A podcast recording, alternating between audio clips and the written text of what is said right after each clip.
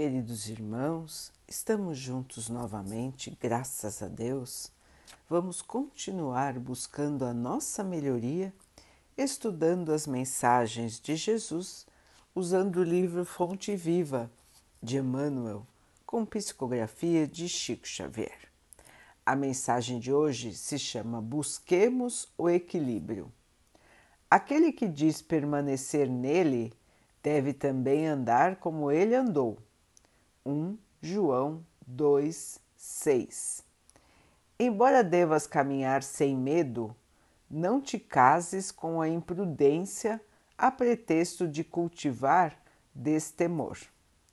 Se nos devotamos ao Evangelho, procuremos agir segundo os padrões do Divino Mestre, que nunca apresentam lugar à imprudência. Jesus salienta a necessidade da edificação do reino de Deus, mas não sacrifica os interesses dos outros em obras precipitadas. Aconselha a sinceridade do sim, sim, não, não. Entretanto, não se confia à rudeza agressiva. Destaca as ruínas morais dos dogmas dos fariseus, todavia rende culto à lei de Moisés. Reergue Lázaro do sepulcro, contudo, não alimenta a pretensão de livrá-lo em definitivo da morte do corpo. Consciente do poder de que se acha investido, não menospreza a autoridade política que deve reger as necessidades do povo e ensina que se deve dar a César o que é de César e a Deus o que é de Deus. Preso e sentenciado ao suplício, não se perde em bravatas de fala, apesar de reconhecer o devotamento com que é seguido pelas entidades angélicas atendamos ao modelo divino que não devemos esquecer, desempenhando a nossa tarefa com lealdade e coragem, mas evitemos a ousadia desnecessária, que vale por leviandade perigosa. Um coração medroso congela o trabalho. Um coração imprudente incendeia qualquer serviço arrasando-o. Busquemos, pois, o equilíbrio com Jesus e fugiremos naturalmente do extremismo, que é sempre o escuro sinal da desarmonia ou da violência, da perturbação ou da morte. Meus irmãos, viver em equilíbrio, viver com sensatez. Examinar as situações da vida e escolher com raciocínio o melhor caminho, a melhor situação em termos de equilíbrio para nós e para todos que estão ao nosso redor. Para, para nós que estamos aqui no plano terreno, ainda existe bastante dificuldade em não nos apegarmos aos extremos.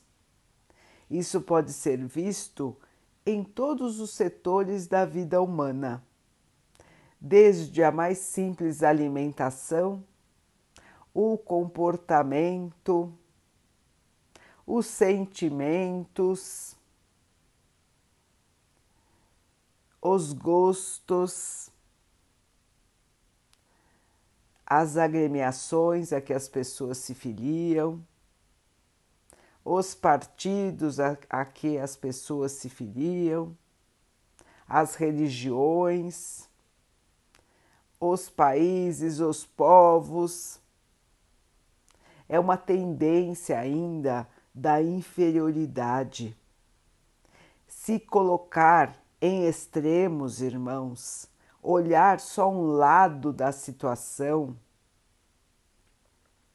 não ouvir, não refletir, agir por impulso. Tudo isso, como disse Emmanuel, é ainda escuridão do nosso espírito. É ainda falta de desenvolvimento moral. Ele nos lembra, assim como o apóstolo, para que sigamos os passos do Mestre, que em nenhuma situação de sua vida como encarnado se desequilibrou, foi aos extremos, mesmo podendo mudar toda e qualquer situação que ele viveu. Ele tinha poder para mudar tudo. Mesmo assim, se submeteu com calma, com equilíbrio, com sensatez a todas as situações que passou.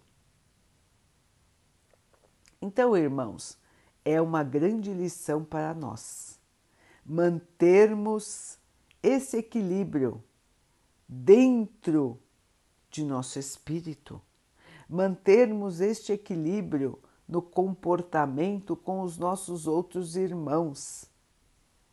Vejam que é necessário que nós façamos a vigilância do nosso ser. Não que nós apontemos o dedo para os nossos irmãos que, pelo nosso julgamento, estão agindo nos extremos. Cada um vai saber se autoavaliar e se melhorar. Este recado de hoje é para nos olharmos, para nos analisarmos e não para criticarmos a quem quer que seja. Emmanuel nos lembra que o próprio Mestre não criticou os religiosos de sua época que estavam distorcendo o ensinamento do Pai. Ele respeitou, ele argumentou com eles, mas ele não foi às vias da agressividade nem do desrespeito. É mais um exemplo do Mestre para nós. Nós podemos não concordar com o ponto de vista dos nossos irmãos. Mas não é por causa disso que nós vamos querer impor a nossa vontade, não é por causa disso que nós seremos agressivos verbalmente e muito menos fisicamente. O equilíbrio vale para tudo em nossa vida, irmãos, e nos mantendo no equilíbrio, nós vamos conseguir fugir das armadilhas do mal. Caminhando para os extremos, é muito fácil cair na tentação e estagnar, parar a nossa trilha de evolução. Paciência, paciência e paciência, irmãos. É a necessidade que temos em volume enorme em nossa jornada aqui na Terra. Precisamos nos manter nesta linha invisível, mas fundamental para nós, que é a linha do equilíbrio, do meio termo, nem tanto de um lado, nem tanto do outro, mas caminhando calmamente na nossa trilha do bem não nos deixando influenciar, muitas vezes pelos convites que parecem maravilhosos, mas que nos levarão à ruína. Meus irmãos, todos nós sabemos o que é certo e o que é errado. Todos nós sabemos escolher o que é bom e o que é ruim. Se nós nos deixarmos iludir, é por livre e espontânea vontade que estaremos fazendo. É pela nossa necessidade de ter mais, é pela nossa necessidade de aparecer, é pela nossa necessidade de vingança, é pela nossa necessidade de ter fama, enfim, é, é pelo, pela nossa inferioridade moral. Portanto, queridos irmãos, vamos andar vigilantes de nós mesmos e orando para que não nos deixemos levar por nenhum tipo de extremismo. Vamos nos manter na paz, na esperança e na certeza, meus irmãos, de que estamos caminhando por momentos difíceis, mas que tudo, tudo está sob o comando de Jesus. Cada irmão tem aqui o livre-arbítrio para fazer o seu próprio caminho. Porém, o Mestre tudo está observando e a condução da Terra está no caminho correto. Esta fase que nós estamos vivendo de turbulência, de muitos irmãos que estão se perdendo, que estão se desequilibrando, faz parte da escolha de cada um. O mal deixará de reinar na terra. E os irmãos que se dedicam a ele estão se empenhando muito para conseguir novos adeptos. E assim os desequilíbrios estão se mostrando mais evidentes. Os extremismos estão se mostrando mais evidentes. Nós não precisamos temer, irmãos, não precisamos nos desesperar, muito menos perder a esperança. Tudo isso faz parte do momento de transição, do momento de melhoria moral, do momento da separação do joio e do trigo. Nós que queremos ser trigo, vamos nos manter firmes na fé, no bom caminho e na esperança.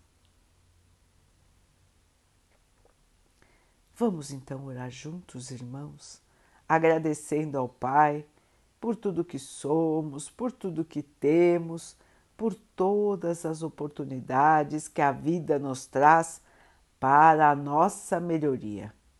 Que possamos nos fortalecer na fé, na oração, na comunhão com o Mestre Jesus, para enfrentarmos e vencermos todos os nossos desafios. Que o Pai possa assim nos abençoar e abençoe a todos os nossos irmãos. Que Ele abençoe os animais, as águas, as plantas e o ar do nosso planeta. E que possa abençoar a água que colocamos sobre a mesa, para que ela possa nos trazer a calma e que ela nos proteja dos males e das doenças. Queridos irmãos, fiquem estejam e permaneçam com Jesus. Até amanhã.